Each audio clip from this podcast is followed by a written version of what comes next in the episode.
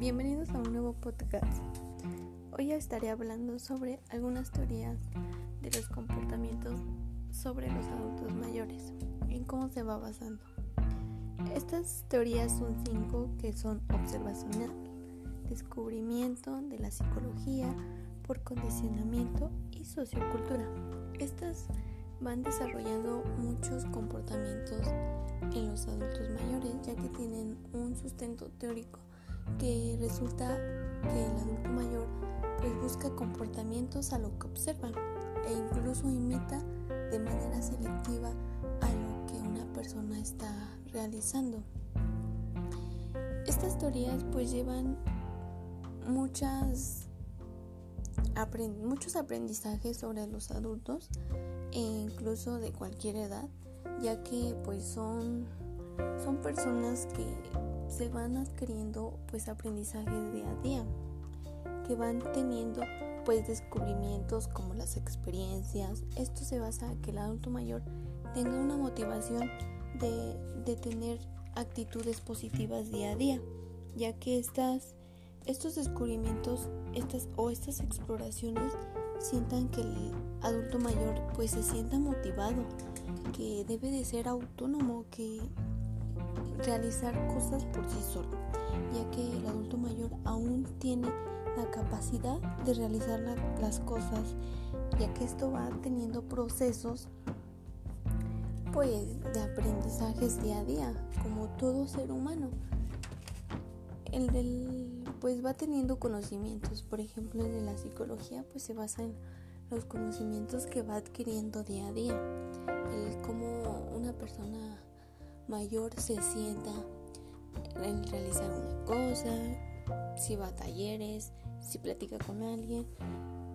Esto se va basando mucho en las experiencias, en los comportamientos e incluso en los conceptos de acciones que el adulto mayor tenga, ya que las experiencias pues son transformadas en conceptos, que esto provoca pues interés, ya que a veces les resulta fácil de realizar las cosas, pero pues haciéndolos de alguna manera estas personas pues se sienten pues motivadas a realizar las cosas, ya que tienen sensaciones, pues atención a que estas personas puedan realizar algunas cosas.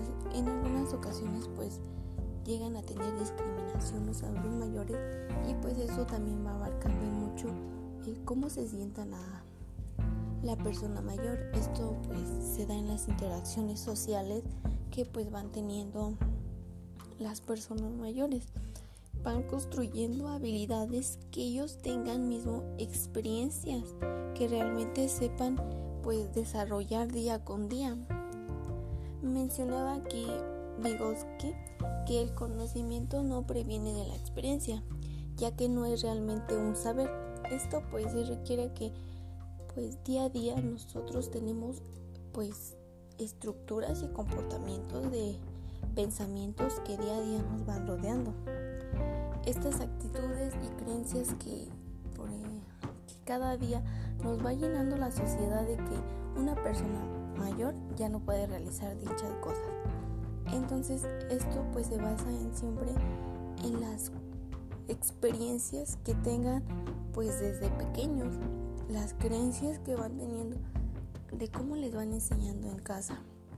Entonces, para que una persona mayor se sienta motivada a realizar las cosas, hay que tratar de ponerlo, pues, más que nada motivarlo a que desarrolle, pues, su potencial para que tenga, pues, desarrollos como importantes desde individual hasta con personas bueno, grupales, ya que nada, pues esto requiere que las personas mayores pues tengan muchos aprendizajes y que compartan pues estas experiencias con otras.